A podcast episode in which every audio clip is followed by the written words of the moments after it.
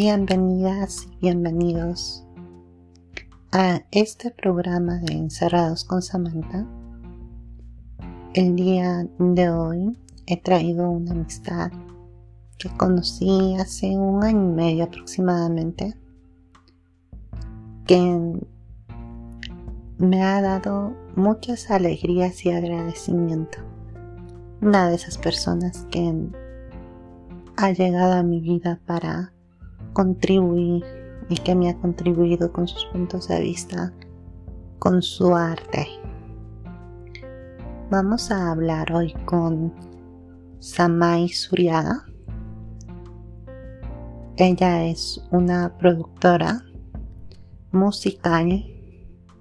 Vamos a escuchar de fondo algunas de sus notas, de sus producciones. Espero les agrade mientras conversamos y vemos un mundo más amplio desde el corazón y no solo con los ojos.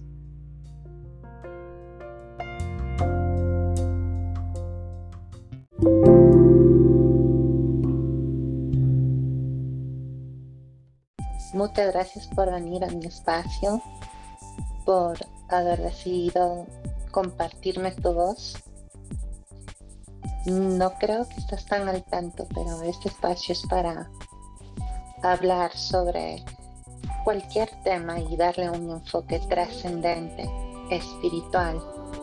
Así que podemos hablar de cualquier cosa. Ya me conoces cómo llevo los temas. Este, gracias por invitarme súper interesante y chévere. Eh, por hablar con alguien de esas cosas más espirituales y todo lo que me dices. Eh, ¿Tienes algún tema sobre que quieras hablar o algo que has estado pensando últimamente? La verdad creo que sí. Siempre he visto al arte como una manera de expresar nuestro ser interno, sea en la manera que sea, pinturas, escritos, música. Y pues tú conoces mucho de música.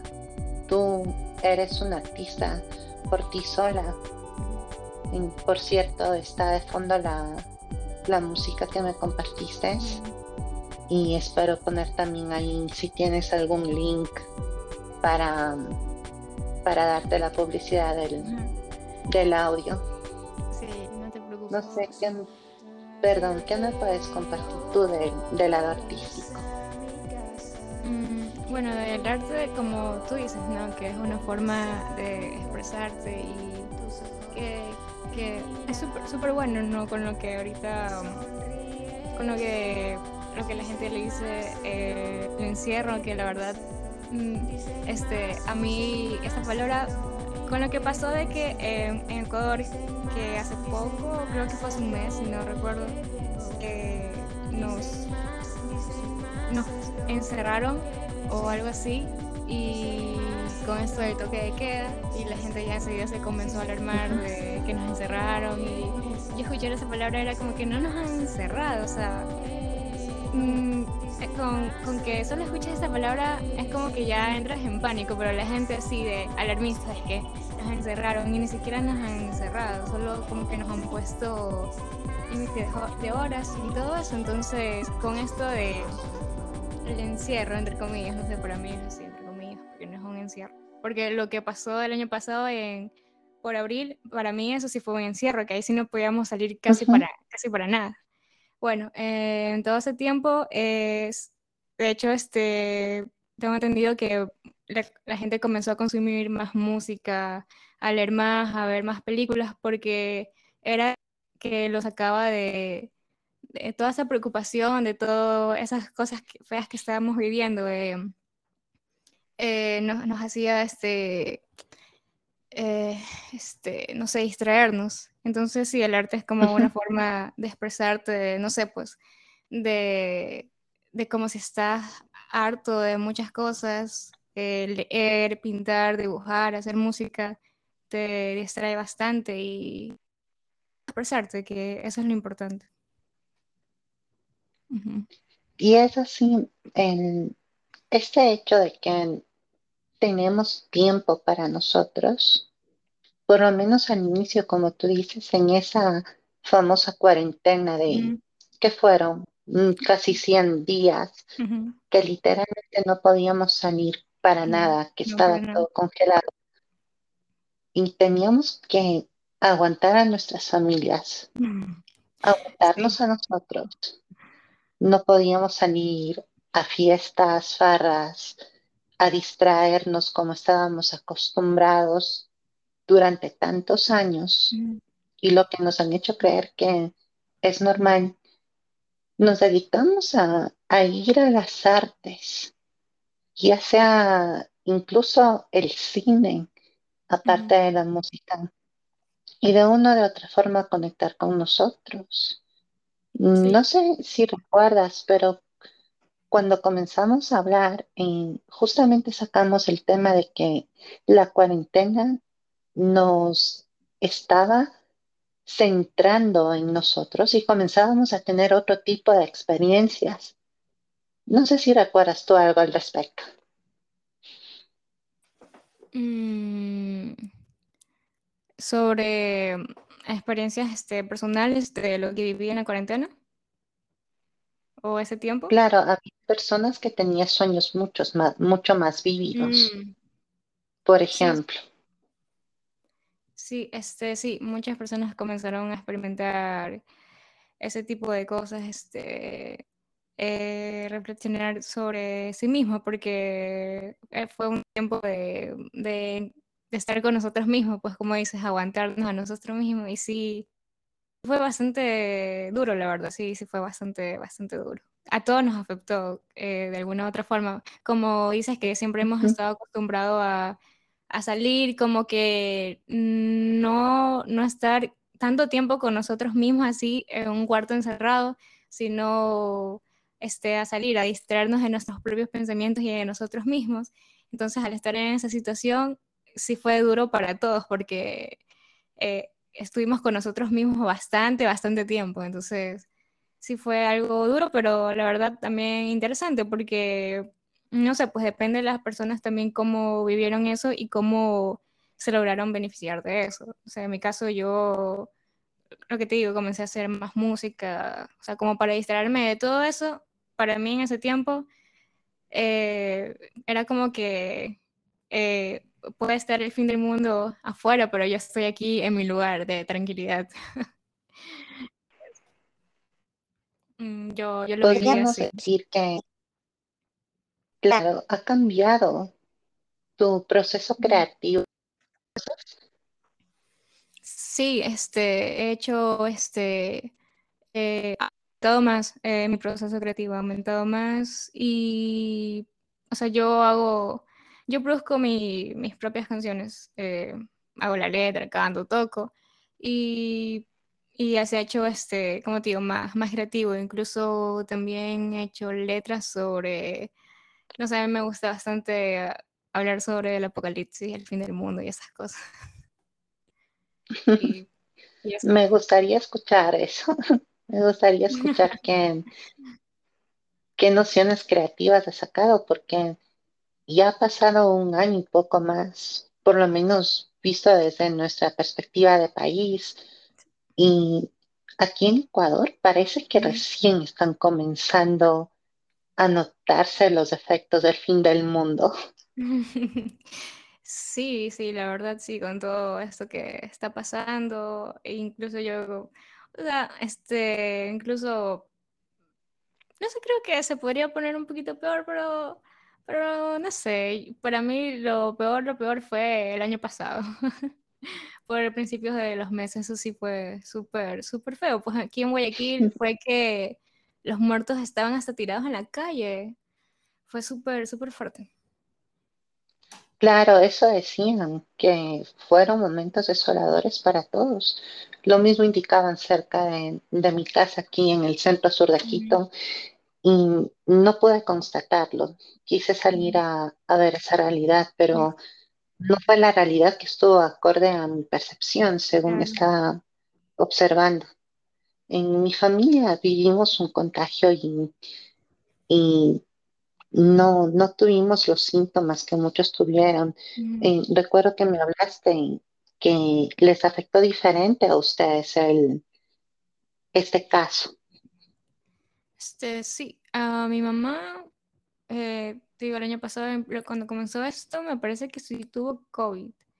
Me parece que sí, sí, sí tuvo COVID, pero no pudimos hacernos ni las pruebas ni nada porque no había, me parece que no había, era como lo que recién estaba empezando, entonces sí fue súper fuerte, eh, era súper feo conseguir las pastillas y todo eso, sí, sí fue súper fuerte en esa parte, pero nada, mi mamá, este, está bien, está, está viva. y nada. Logró recuperarse, ¿no? Sí, sí, logró recuperarse. Sí, fue un susto, pero todo bien, todo bien.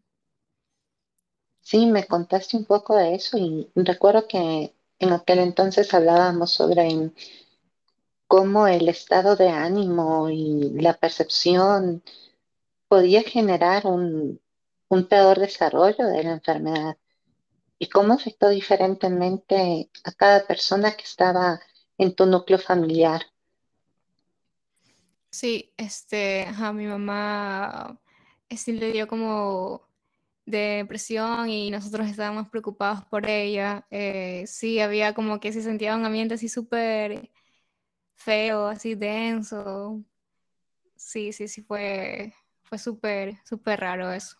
Eh, eso, pero ya de aquí, este, eh, hemos estado, estado bien, se, nos hemos logrado estabilizar. Y menos mal, me alegro saber que está mucho mejor que antes. Porque sí, sí nos dio una, una visión que pensábamos no tener. Y curiosamente cayó 2020, es como que el, el año pasó y queremos borrarlo, borrarlo de nuestra memoria e historia. De alguna manera es como que fue 2019 y de repente, 2021. Mm, mm, claro. Aunque el 2021 hasta ahora ha estado suave, según yo, aunque suave, suave. ha estado suave según, según yo, con lo que fue el año pasado, pero, pero no lo sé. Este, para mí, para mí todo puede pasar también. Es como que estamos eh, así en un acuerdo que no sabes si es que vas a caer o vas a seguir. Yo lo siento así. Estamos con una fuerte incertidumbre, ¿verdad? Sí pero no sé, a, mí, me parece interesante eso, la verdad. O sea, es como que me da una adrenalina. O sea, igual, igual no, no, es mala ni buena, solo es como que neutral, como que, que pasará algo así. Y, eso, eso es la vida, ¿no?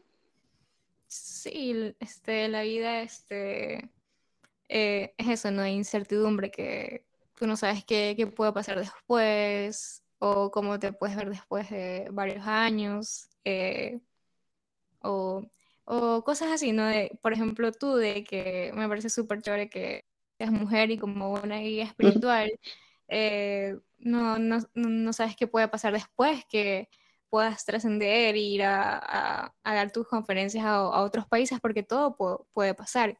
Entonces, eso me parece súper interesante como una motivación de la vida, a mí, como que ¿qué pasará después? ¿Será que estaré en el mismo lugar o estaré en otros lugares?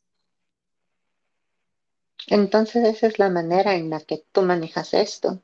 En, no tanto la incertidumbre, sino la posible buena sorpresa que te prepara. Sí, ajá, eso.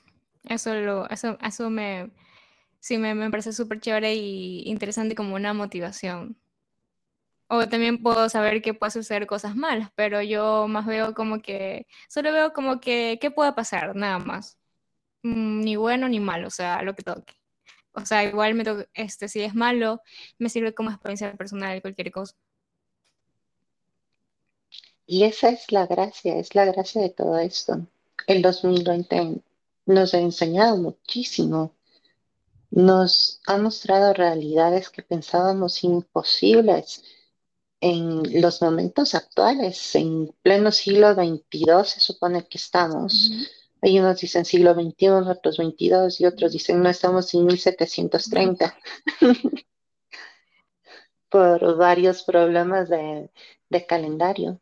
Pero, ¿qué podríamos decir que fue lo que aprendiste tú en, en esta experiencia que tuvimos todos en el año pasado? Mm, a ver, déjame recordar. Yo, a ver, este, ¿qué aprendí? ¿Qué aprendí?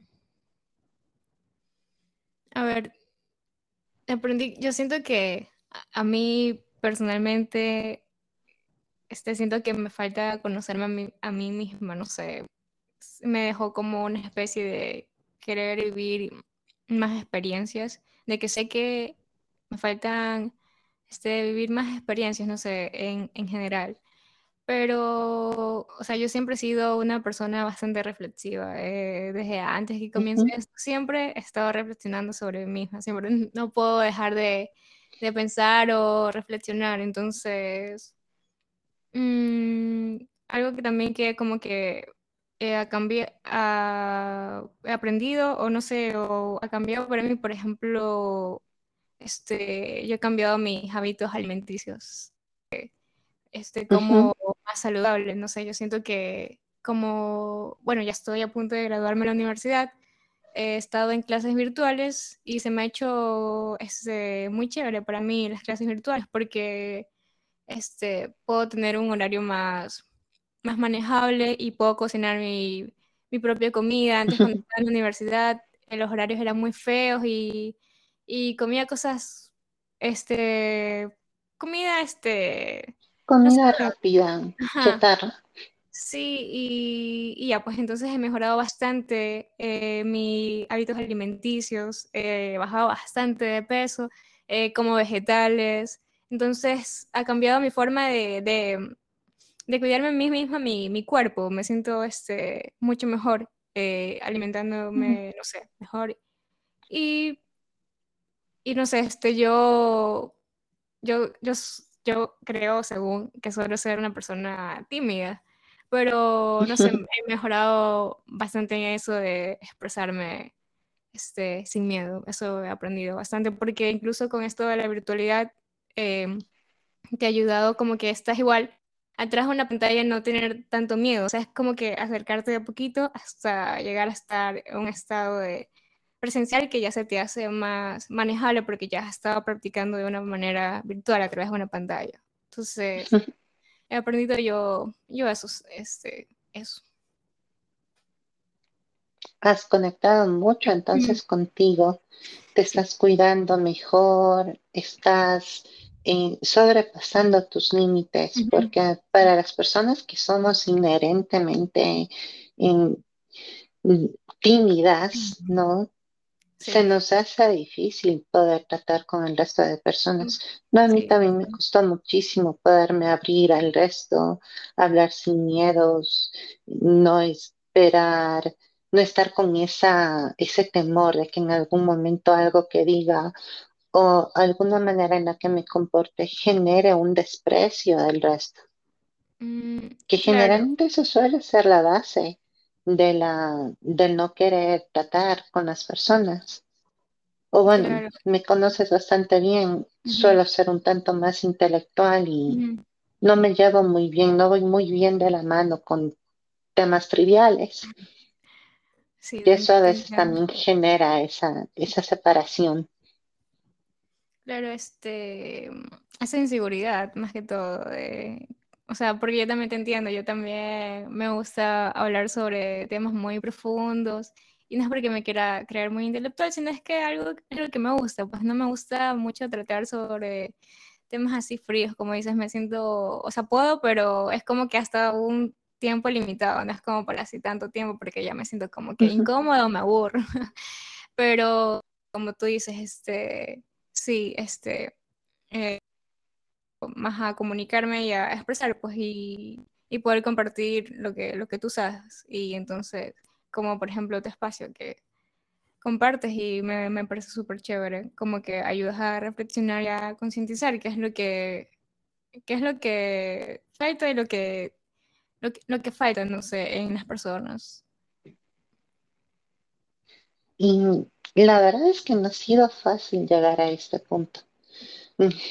Recordarás que te he contado un poco de, del proceso que he tenido hasta llegar aquí, pero las puertas se me han ido abriendo.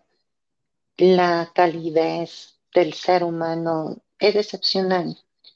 Y aunque no suelo hablar mucho a la persona como tal, sí me enfoco en que llegue directo a la parte interna, a que las personas despierten esa humanidad que está letargada, que está dormida en nosotros. Eso es lo que me inspira día a día, que de una u otra manera puedan decir, gente como tú hace falta, y darles a entender que todos pueden ser así, porque es nuestra naturaleza. Amar, entender y tener esa comunidad, esa comunión unos con otros. Ese es mi objetivo. no sé si, si escuchaste ya esa noción que tengo yo de humanidad o qué entiendes tú por humanidad.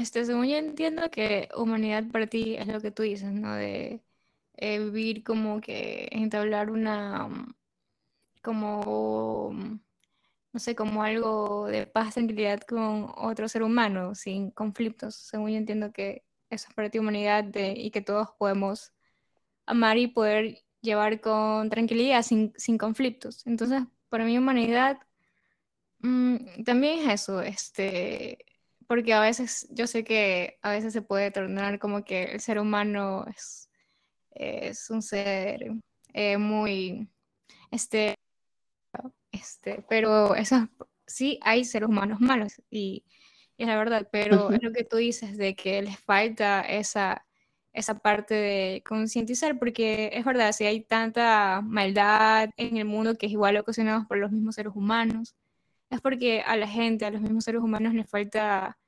concientizar sobre sí mismo. Y, por ejemplo, no sé, yo te hablo eh, de las relaciones, de amistad, de pareja, que hay muchas, este, por ejemplo, eh, yo tengo como que, no sé, no, me gusta, pero em, yo, yo he estado viendo TikTok, no sé si tú tienes TikTok, pero sí sé que es una eh, red social muy popular, pero yo la veo porque, no sé, me divierte ya. No hago TikTok ni nada, pero ok.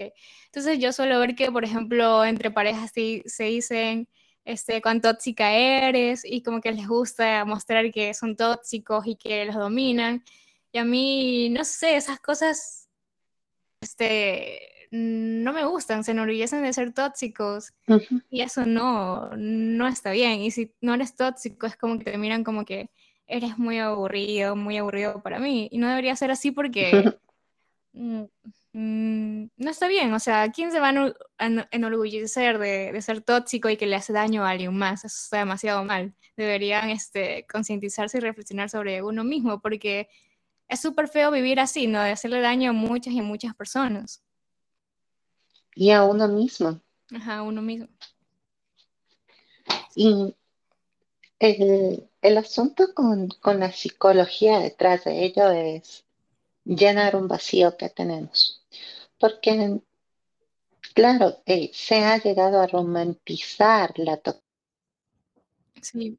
Que te celar, proteger esa, ese vínculo, esa relación.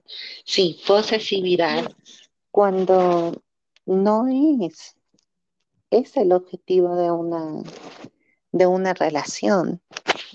El objetivo se supone es de algo parecido a una, diría yo, a una simbiosis. Y no por depender el uno del otro, sino por tener una mejor calidad de vida. Porque a la final una pareja es un espejo de uno mismo. Sí, eso es bastante cierto. Lo que, lo que solemos ver en las parejas y nos molesta, lloros, es casi lo mismo de, de, nuestro lado. Por eso tarde o temprano hay estas peleas. Es que tú eres así, tú eres así, tú eres así. Y el otro, y tú eres peor. Porque es un espejo, como dices, de nosotros mismos. Claro, pero el hecho de haberlo romantizado, en vez de estar analizándolo y teniendo un poco de amor real por uno y por la pareja, se le ha dado un estatus de, de placer para llenar los vacíos que tenemos, que no deseamos ver. Y se ha convertido también en esta fachada que nos dice, yo estoy donde me siento feliz. Mm. Y a veces confundimos el sentirnos felices con estar felices. Entonces a la mínima que no me siento feliz con alguien, le desecho por otra persona. Y lo que terminamos haciendo con eso es deshumanizar a alguien. Pero el momento que nos pasa, ahí ni siquiera reflexionamos de lo que hemos hecho a la otra persona y caemos en otro de los problemas, que es la victimización. Mm. ¿Recuerdas en algún momento haber pasado por una situación así? Mm. Eh, yo en total solo he tenido dos parejas y me parece con la primera, eh, mm, no sé, yo haber tenido 19 años, fue mi primer novio. Sí, para mí sí fue una relación muy que igual hubo cosas malas, pero sí fueron necesarias para yo aprender de lo que no quiero una persona, porque yo era mi primera relación, jamás había tenido, y era a los 19 años, entonces yo para, para mí yo todavía era una adolescente que no sabía nada. Entonces, sí, me, este, esta persona, sí, se victimizaba bastante, era... Mm, no sé cómo explicarlo, no, Sí, este, incluso eh, era bastante, bastante este, mentiroso y manipulador, bastante. Pero bueno, este, lo que te digo que solo con tener esa relación, que para mí fue todo, que hubo victimización, drama, que demasiadas mentiras, manipulación, aprendí bastante y dije, no quiero, con esta relación me enseñó a, a que no quiero una persona así jamás en mi vida y con eso, con una vez para mí fue suficiente. Pero yo Muchas creo que veces la vida nos trae eso. es muy necesario eso pasar para darse cuenta de lo que uno no quiere, no, no, no necesita. Dice un proverbio antiguo, el sabio se hace de los muchos consejeros. También dice otro, que el sabio aprende de los errores de los necios y el necio de sus propios errores. ¿Cuántas veces nos ha pasado eso? Y no siempre es porque recurrimos a caer en los mismos errores continuamente, sino que simplemente fue la manera didáctica en que la vida nos dio la oportunidad de aprender estas situaciones. Y en tu caso, como tú me dices, fue suficiente una sola vez para decir, no quiero esto en mi vida. Sí. Y se te nota, se te nota mucho, Samay, que ni siquiera en ti. Trata de ser lo más alcalina posible. Como suelo utilizar la palabra alcalina en contra de tóxico. Sí, sí, no, no, no me gustan este, esas cosas. Este, no sé, este, mm, no es como que mi meta, pero, o no sé si sería mi meta, pero mi pensamiento de vida o de toda la vida o, algo así es no, no ser tóxica pues con otras personas, este, no este, causarles daños o que se lleve algo malo, porque este, las relaciones en las parejas son muy importantes en la vida, porque incluso tener una mala pareja te puede llevar a cometer muchos, muchos errores que te pueden dañar este, la vida, ¿no? tus planes y todo eso. Entonces, eh, sí hay que tener cuidado bastante al elegir estar con alguien, incluso con las personas que te relacionas bastante. Entonces podríamos llevar esta noción de pareja no solamente a las relaciones de pareja, sino a cualquier tipo de relación. Mm, sí, o sea, este, de amistades, este, incluso la familia, pero la familia, este, sí es un tema todavía complicado porque hay algunos padres que sí son bastante tóxicos, bastante manipuladores y bastante posesivos con los hijos. Y es un tema muy complicado, pero, pero bueno, mm, uno tiene que deshacerse de, todo eso y, no, y no seguir con eso, con eso mismo, porque sí, digamos que si tus padres son este, posesivos contigo, este, no, no seguir con eso y si algún día tienes un hijo, también ser posesivo con tu hijo, porque tú mismo estás viendo que eso te puede afectar, entonces no hagas eso que te hicieron, eh, tú le hagas a otra persona, hay que deshacerse de todas esas cosas. Claro, evitar que los ciclos se sigan repitiendo. Y además porque tarde o temprano nos puede caer lo mismo de nuevo. ¿Crees que somos posesivos, tóxicos con la sociedad, con la política, con las ideas que se nos inculcan? ¿Crees que hacemos lo mismo también en esos aspectos? Em, a ver, si incluyes este con la sociedad, yo creo que sí eh, tendemos a ser tóxicos, pero este, por ejemplo, que la sociedad este, con el tema de este, LGBTQ más, eh, hay muchas personas que critican bastante, incluso eh, no sé, pues a las personas trans las hacen sentir muy mal, este, las critican, la, sociedad critica bastante eso, es muy tóxico. Y, este, y, la comunidad también es, mm, no es que es tóxica, tiene sus razones, porque es como que se atacan entre sí mismos.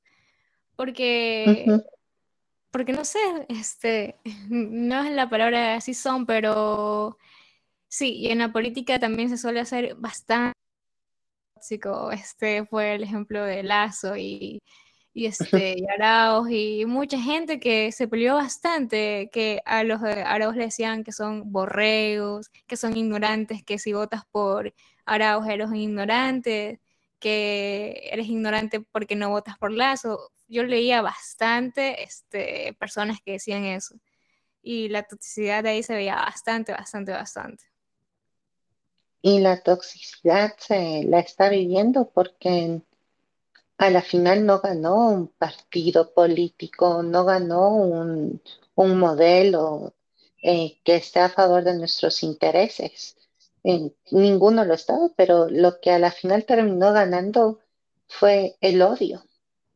Claro, es verdad. Esa es mi lectura porque a la final las personas no votaron a favor de Lazo o a favor de UNES, como se pudo observar, sino que votaron en contra de, de un gobierno que nos hizo daño, de un gobierno antecesor que también hizo lo suyo, de una persona que provocó que muchas familias tuviésemos que emigrar de nuestro propio país nadie lo hizo convencido de lo que estaba eh, generando. Eso fue mi lectura, lo eso. Y como tú dices, se nota claramente la toxicidad de nuestra sociedad. Se nota con claridad el problema que tenemos. Y ha sido muy difícil llevarnos por amor, ¿no? ¿En dónde ha cabido el amor? ¿Dónde has visto en, el transcurso de todo esto que el amor ha perdurado? Mm, déjame pensar. Yo creo que en ninguna, la verdad. Yo creo que no. Y eso da mucho que pensar. Sí, No, yo tampoco, tampoco he visto. Yo no he visto que las empresas estén eh, poniendo de su parte, ayudando a las personas por amor a las personas. No he visto a los gobiernos estar dando eh, incentivos y ayudas por amor. Simplemente lo vemos porque toca para mantener las cosas medianamente en, calma, para calmar uno u otro sector. Pero, ¿y qué de nosotros? ¿Tú en- puedes contarnos algún momento en que hayas dejado todo en este año por demostrar y hacer crecer ese amor que está en ti y dárselo al resto? Mm, ¿Me puedes repetir un poquito más entendible? Sí, disculpa. ¿Recuerdas en algún momento durante este año que hayas hecho las cosas por amor al resto? A ver, déjame, déjame recordar este año. Mm, este, a ver, mm, deja- mm, buena pregunta. Estoy, estoy recordando a ver si. Em, no sé, este. Debe ser algo, algo que yo he hecho, algo material. A ver, a ver, yo me acuerdo que tengo una amiga desde el año pasado, hemos estado hablando. eh, ella, cuando te digo que fue el 2020 y todo eso, había terminado justo con, con la novia. Entonces estaba pasando por un momento bien feo porque ella me parece que suele tener bastante depresión y ansiedad. Y, mm, y, ajá, y bueno, yo también, no sé si puedo hacer un ejemplo, pero yo me acuerdo que era mi amiga, pero me, me- me era muy intensa para mí porque me acuerdo que ella todos los, todos los días o todos los fines de semana se ponía a ir a fiestas y a beber, a beber y a beber.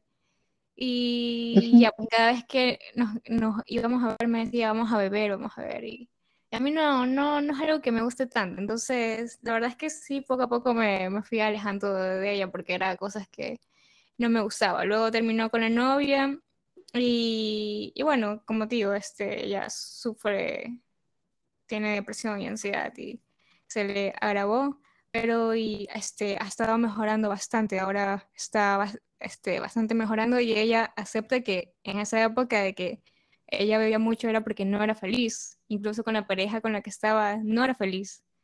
Entonces yo me acuerdo que a ella le gustan bastante los monos y yo le dije, te voy a regalar un, un peluche, un mono que, que tengo. Y se lo dije el año pasado, pero se me olvidó. Entonces yo la vi este año y me acordé eh, este, de, de ella y, y dije, oh, le voy a llevar este, el monito que le dije que le iba a regalar. Y parece que, no sé si es que lo, lo vaya a tener como un recuerdo y vea ese monito, se vaya a acordar de mí o, o algo, pero no sé, supongo que fue porque, por amor, porque le quiero, o sea, de que esto es algo que te gusta, te lo dije el año pasado y te lo regalo y, y eso no cuenta como algo de amor. No, eso también es amor. A veces no, tenemos una distinción real de amor. Y eso suele nublarnos el momento de hacer las cosas porque creemos que amar es eh, hacer sentir bien a la otra persona. A ujú. veces hemos reducido esa, esa noción de amor. No sé si esté siendo clara yo con mi idea.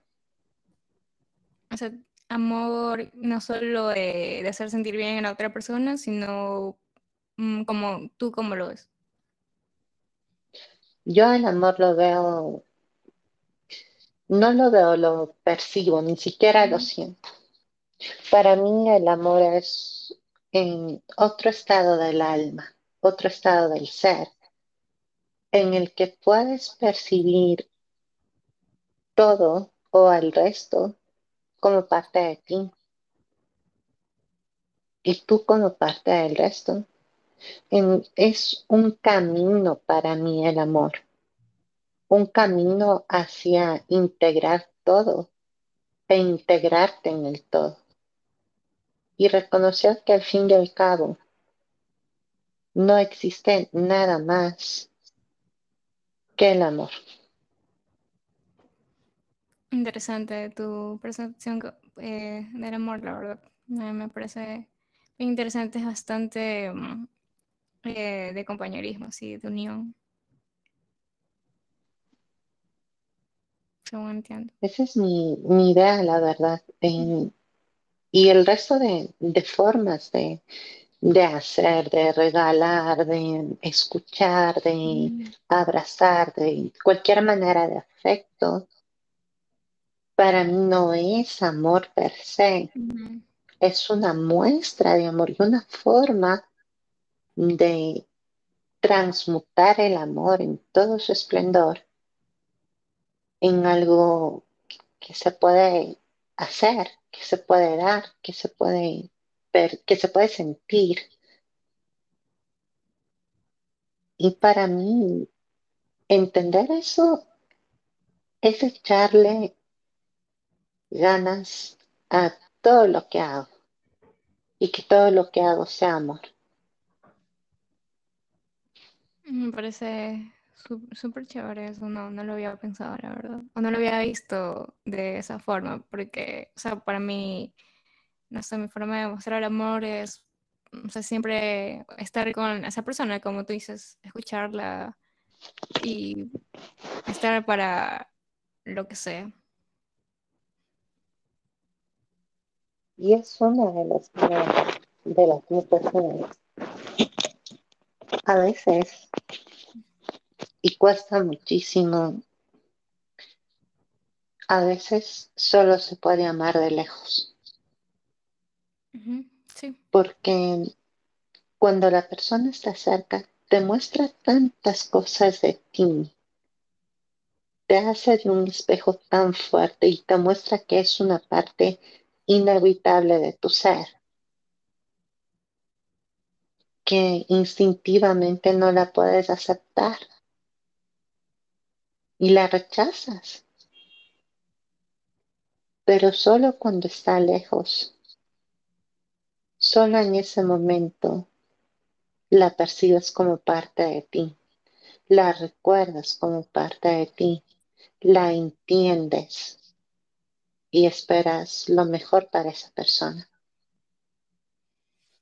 Claro, sí, sí te entiendo. Este, sí, sí te entiendo. Eh, es lo que tú dices que a veces se puede, todo se puede amar de lejos, pero eso es algo que también hay que entender porque a veces cuando, por ejemplo, de que, que las personas a veces se pueden desesperar de que si no se da algo, se desesperan, pero como tú dices, pues, o sea, si no se puede, no se puede y amarla este, desde lejos y desearle lo mejor. Es algo que también se debe aprender bastante y que, y que yo creo que sí puede, puede costar, porque está esto de...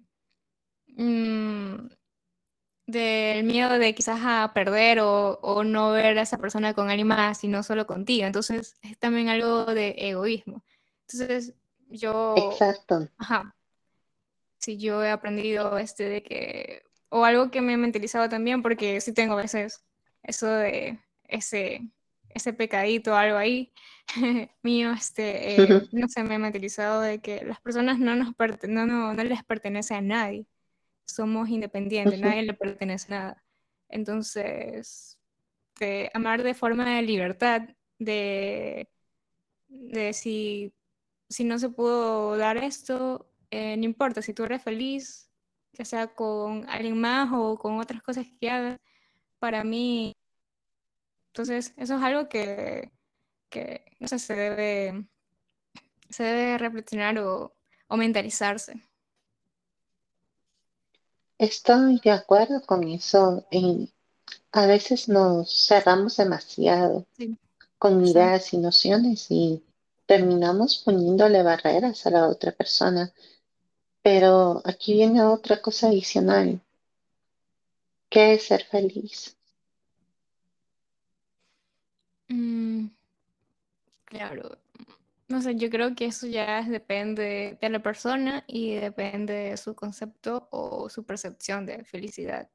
Porque en mi caso, felicidad es, o yo, yo me siento feliz ahora, me he sentido feliz porque, eh, no sé, hago lo que me gusta, eh, de, que, de lo que es este, la música y esperar vivir de ella. Entonces, para mí, felicidad es eh, la música, poder este, compartir mis cosas con alguien más. Entonces, por eso te digo, depende de la percepción de, de la otra persona.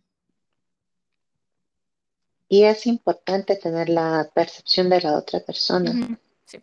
Pero, por ejemplo, digamos que me siento feliz comiendo roscas. ¿Qué pasa el instante en que no como roscas? Claro, te vas a sentir triste y puede ser que entres en depresión porque digamos que dejen de fabricar las, ro- las roscas. Entonces, Exacto. yo... Entonces, ¿la felicidad es en realidad eso o no debería depender de las roscas? Creo que no debería depender, o sea, mm, porque pues Debería alegrarme de las roscas, pero seguir siendo feliz independientemente de las roscas. Claro, es verdad, porque sí, claro, es verdad. Entonces sí, estoy de acuerdo, depende muchísimo de la persona y del concepto que tenga de felicidad. Pero si la felicidad está basada en algo o en alguien, tal vez deberíamos replantearnos si eso en realidad es felicidad. Puede que sea solo alegría o puede que sea un parche que nos impide ver algo que nos está faltando. Claro, es lo que tú dices de no limitarnos, sino trascender. Eso es algo que también yo he pensado bastante, no limitarme, sino trascender. O sea, me puedo, la felicidad puede ser muchas, muchas cosas. De, puede ser que coma roscas, que pueda comer pan de chocolate o cosas así, no solo verlo en una sola cosa. Y lo que tú dices que para mí sí es súper fuerte eso que alguien, que la felicidad de una persona depende de una de otra persona. Para mí eso sí es súper, así como que muy fuerte. Que no, no, no debería, la verdad. Amamos ver a las personas felices, a nuestra familia, a nuestras amistades o a cualquier otra persona que se acerque, incluso si vemos un desconocido sonriendo, sentimos esa aura de felicidad, Sí, también nos alegramos, pero no dependemos de ello. Y sí, como tú verdad. dices, es, es fuerte, es muy fuerte porque, claro, yo quisiera ver a todas las personas a las que contribuyo alcanzar esa libertad real y esa felicidad total, pero no la veo. ¿Eso quiere decir que está algo mal? No, están siguiendo su camino. Sí, Y yo sé que voy a estar ahí para poder aportar en cualquier momento, así como sabemos que vamos a estar ahí para cualquier persona que amamos, para aportarle, para darle una mejor opción que pueda tener esa realización que se merece. Claro, sí, es verdad. Verdad lo que dices. Y eso. Entonces ahí entra esa gracia de la humanidad, el arte. Para mí todo es arte también. El hablar, me gusta mucho utilizar la dialéctica, la mayéutica para poder llegar a, a las personas. Y tú ves que hay, hay temas que siempre toco. La felicidad y el amor, Sí, porque todo es eso. Pienso que no hay nada más intrínseco del ser humano, nada más humano que amar y ser feliz. Y claro, es, es la, la idea que siempre nos dan, ¿no? En, si estamos tristes, tenemos que estar felices. No podemos sentirnos mal. Pero, por ejemplo, esta semana he tenido varias cosas que me han hecho sentir mal.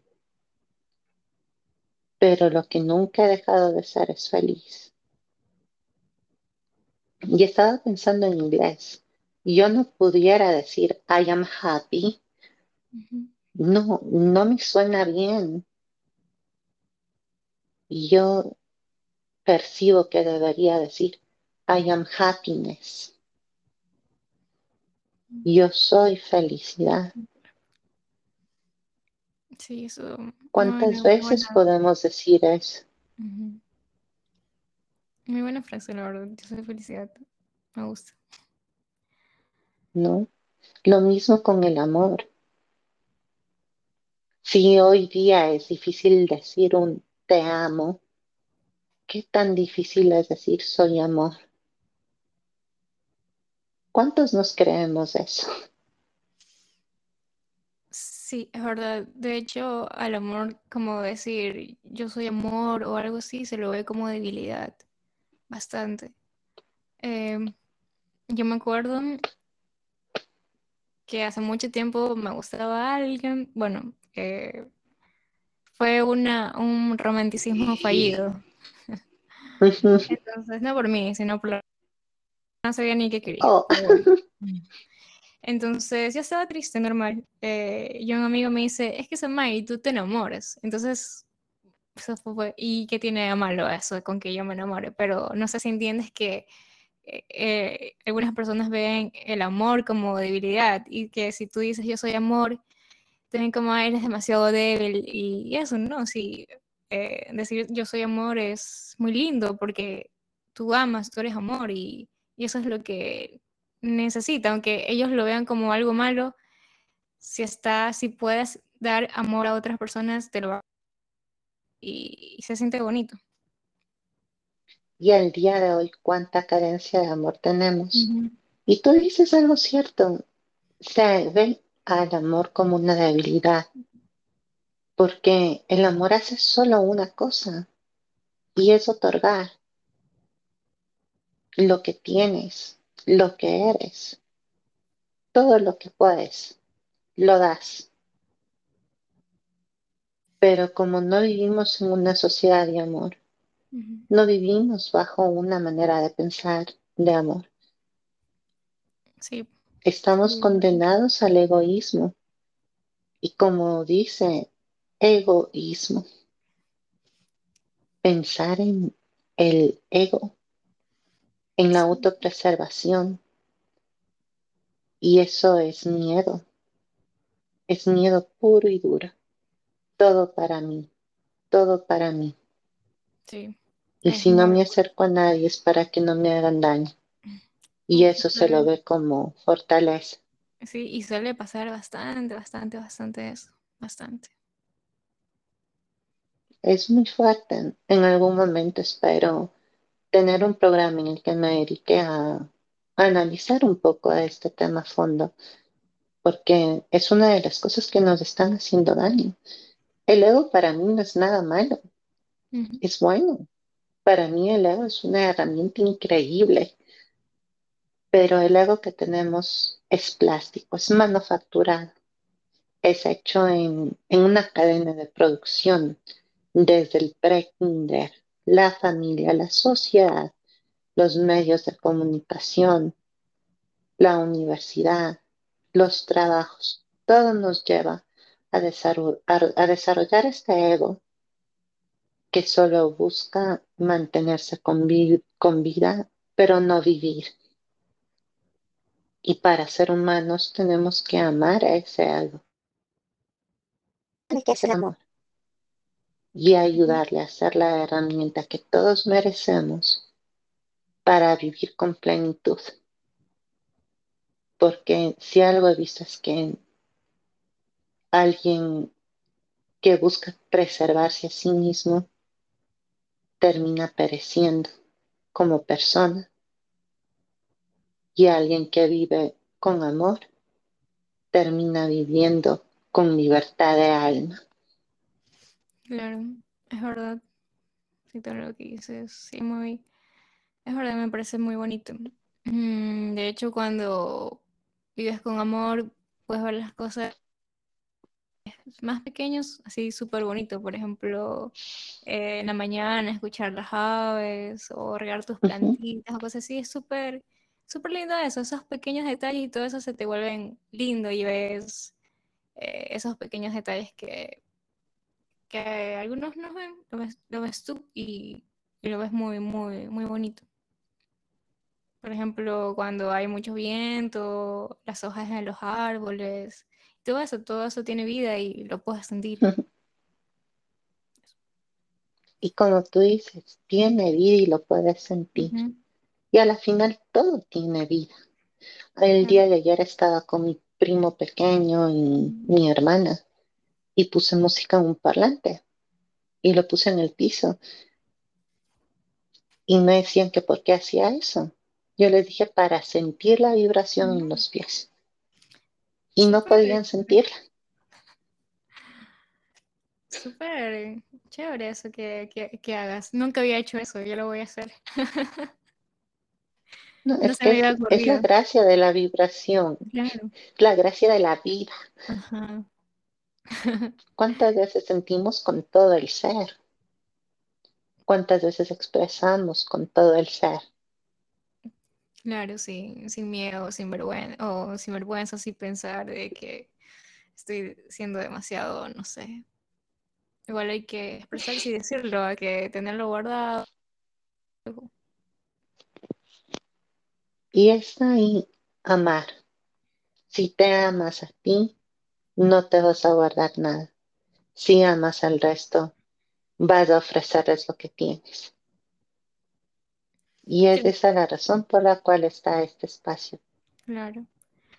¿Crees que se pueda amar a muchas, muchas personas a lo largo de tu vida o un determinada personas? O tú, como dices, no limitarse a amar y amar, porque tengo una contradicción yo de pareja.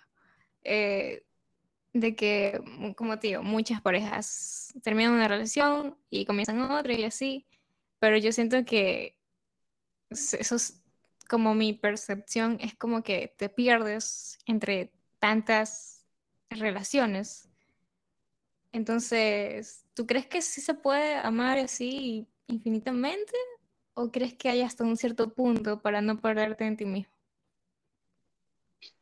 ¿Te pierdes entre las relaciones o ya estás perdida y tratas de encontrarte en las relaciones? Esa es otra de las cosas que debemos tener en cuenta. Y amar.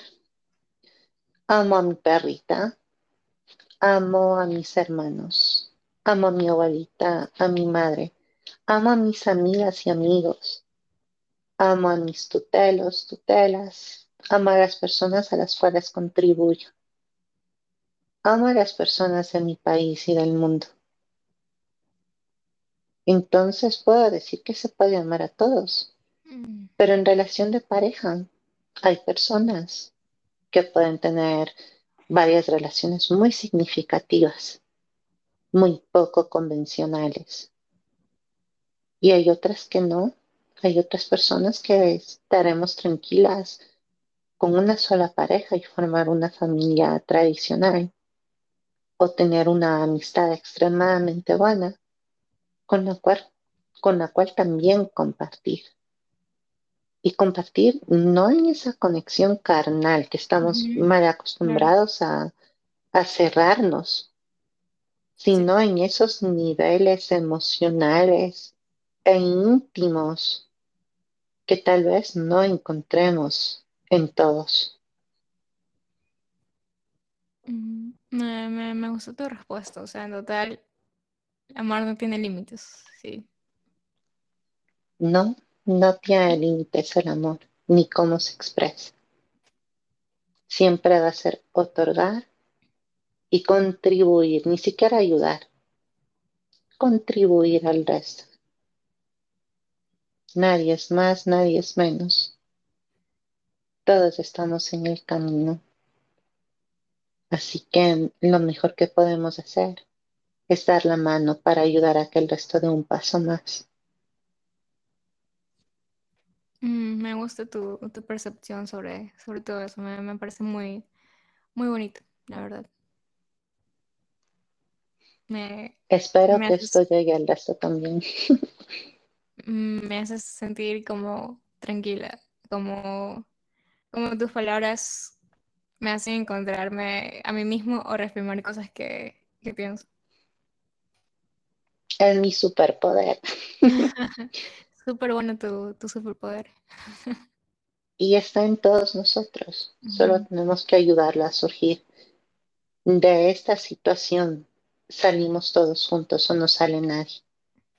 Samay, muchas gracias por acompañarme, por compartir conmigo en, este espacio y, y llevar estas ideas al resto. La verdad ha sido una experiencia muy enriquecedora hablar contigo y poder compartir de esta manera. Eh, gracias a ti, la verdad me gusta bastante hablar contigo. Este, mm, me siento este, comprendida y que lo que te digo, que reafirmas mis ideas y mis pensamientos. Entonces, nada, muchas gracias, Samantha. Igualmente, Samay, un abrazo muy fuerte y recuerda siempre, ama y sé consciente. Muchas gracias.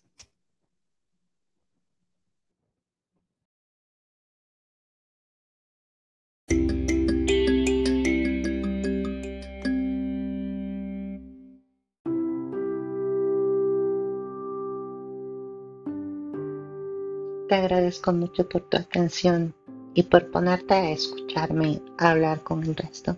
Espero que la próxima vez hable contigo. Puedes acercarte a mí enviándome un mensaje a través de las redes sociales. Puedes encontrar los links en este audio o video. Espero pronto saber de ti. Recuerda también compartir este programa para quien esta forma de pensar, esta alternativa llegue al resto y poder mejorar juntos la vida de cada uno de nosotros. Mucha luz y mucho amor para ti. Y repito, no olvides amar y ser consciente. Hasta el próximo programa.